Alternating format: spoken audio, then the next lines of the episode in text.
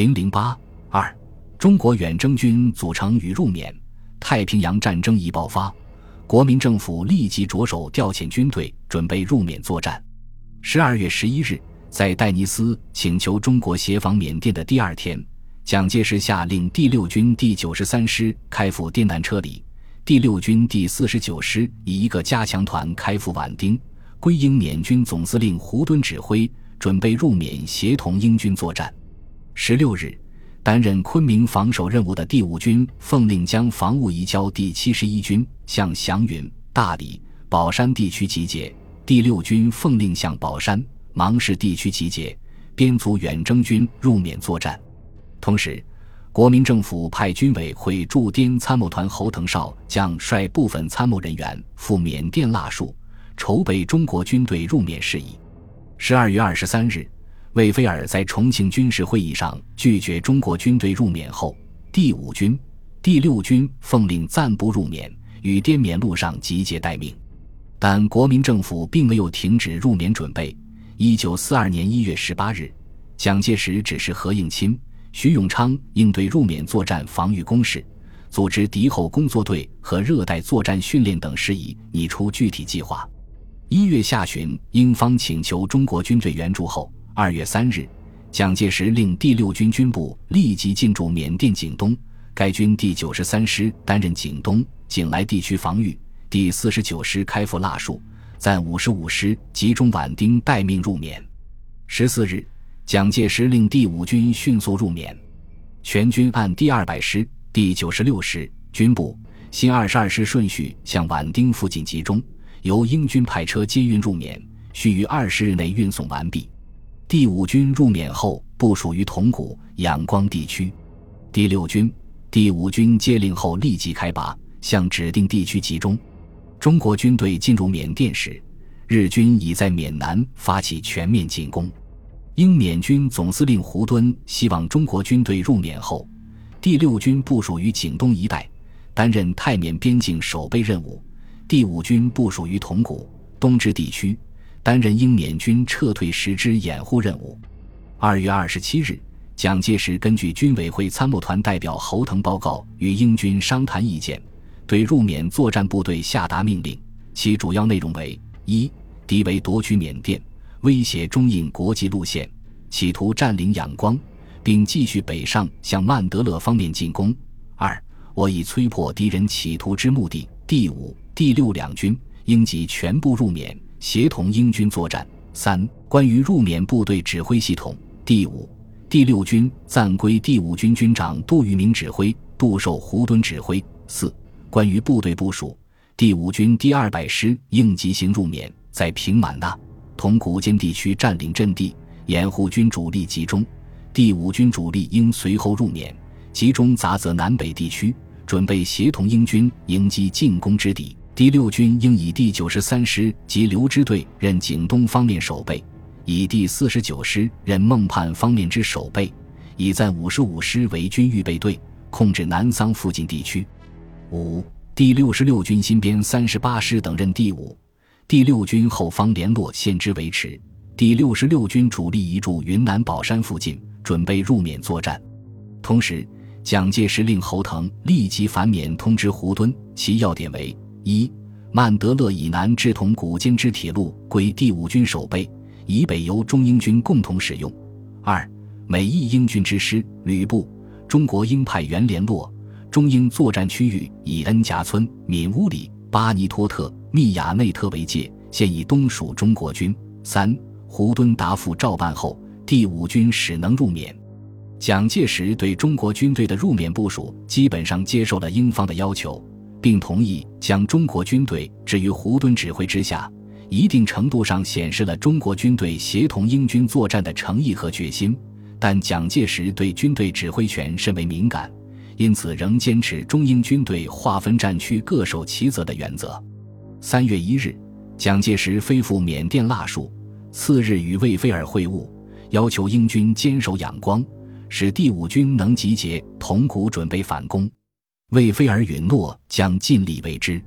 三日，蒋介石召集军委会参谋团和第五、第六军高级将领训话，称此次五六两军出国作战，因地形生疏，习惯不同，后方组织尚未完成，心中颇难自安，故亲来缅甸主持指导。对部队指挥问题，蒋介石指示，入缅作战的战术由军委会参谋团团长林蔚负责指导，军事最高指挥官已调为立煌担任，杜聿明副之。在魏未到任前，由杜统一指挥。对作战方面，蒋介石认为，根据英军作战情况，日军早就可占领仰光，其迟迟不前进的原因，主要是调查中国军队行动，担心中国军队威胁其侧面。但三月十日是日本陆军节，日军将于这之前占领仰光，故入缅部队作战指导应视敌情变化，做如下考虑：一。第五军集中尚未完成，而日军已占领仰光时，应视日军兵力大小决定进攻与否。若日在两师团以内，仍可进攻；若有三师团，第五军主力仍应在后方集中。二、第五军集中期间，日军仍停滞于西塘河两岸时，则我应歼灭博固河东岸之敌。三、第五军主力业已集中，而日军对仰光攻击时，如日兵力为一师团，应对其反攻。四、第五军主力尚未集中，而日军已攻同古时，第二百师应死守，以四军主力集中完毕即行反攻。蒋介石最后告诫前线将领：我军此次在国外作战，可胜不可败，故在未作战之前，应十分谨慎，侦察敌情十分明了。一经接战，则不计一切牺牲，以期必胜。否则，纵全部牺牲，亦所不惜，以保我国军之信誉及对外之信仰。蒋介石的这一命令，在作战部署方面，较前一次更为具体，进一步表示了与英军共同坚守缅甸的决心。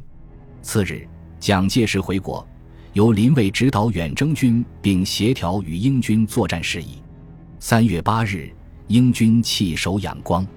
当天，英方通知中方。已任命亚历山大接替胡敦任英缅军总司令，仰光轻易失守，打乱了中国方面原有的作战部署。而英军撤退时不事先通知中方，也给此后中英在缅甸的合作投下了阴影。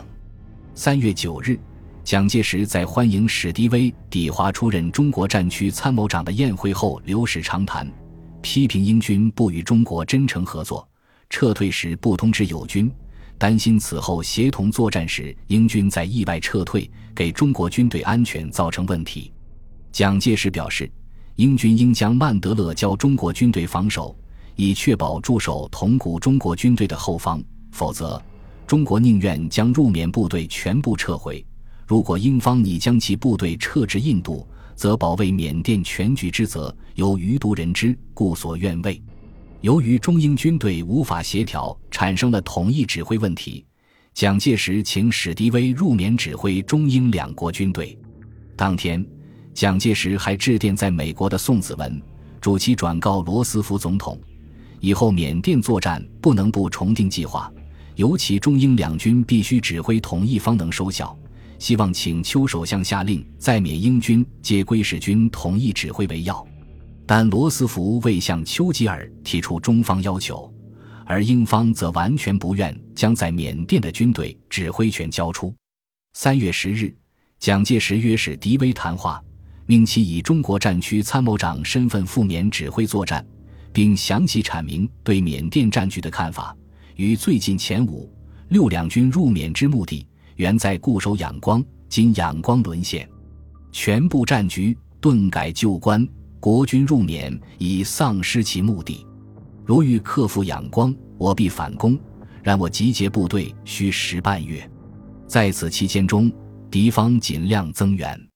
仰光战略地位有类广州，敌在各方面皆占优势，具备海陆空之便利。我如无足量空军与炮兵之掩护，克服仰光殊非易事。故我方欲图反攻，必另有策划。其最妥善者。绝为集结主力于曼德勒附近，诱敌深入，待与交锋之后再反攻突破之。鉴于战局变化，蒋介石主张中国入缅军队的主要任务改为保卫曼德勒。次日，蒋介石再次约见史迪威，明确表示由其指挥中国入缅军队，并已命驻滇参谋团团长林蔚、第五军军长杜聿明、第六军军长甘立初等绝对服从将军之命令。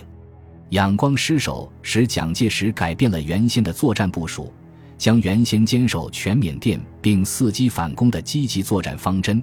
改为作战重点北移至曼德勒，以防守为主的保守对策，并对指挥体系做了调整。三月十二日，中国入缅参战部队正式组成中国远征军第一路军，远征军总兵力约十万人。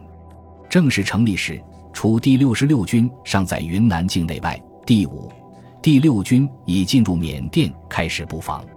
至十六日，第五军军部到达塔泽、漂北地区，第二百师抵达曼德勒以南铜鼓地区，新编二十二师与第九十六师集结于曼德勒东北地区，第六军军部在雷列姆，第四十九师在孟畔地区，第九十三师在景东地区，暂编五十五师在南桑地区。史迪威于三月十一日离华抵缅后，即赴前线视察，并确定了以曼德勒以南的铜鼓为作战重点，并进而收复仰光的计划。由于这与蒋介石以曼德勒为重点的作战方针不同，史迪威专程飞返重庆，于三月十九日、二十日两次面见蒋介石，提出以第五军全军集结铜鼓的建议。蒋介石最初对此并不赞同。仍主张应以第五军两个师驻守曼德勒，而只留第二百师守铜鼓。他对史迪威说：“我在缅甸作战，应切记两大纲要：第一，应选择与敌最后决战之场所，此场所应在曼德勒以南之近郊；第二，应固守曼德勒。此次在一邦作战，余之感关切，盖其危机有二：第一，当地民众倾向敌人，对我并无好感；第二。”缺少统一指挥，历史上之联军因指挥不统一而失败者硕见不鲜。在此两种危机未能解除以前，我入缅作战部队只应取消极态度，不应过分积极，自不宜远离根据地向前突进。蒋介石的这一考虑，一方面是因为第五、第六军是中国唯一精粹之部队，一旦受挫将影响整个中国战局。另一方面是他对英方能否予以援助并协同作战心存疑虑，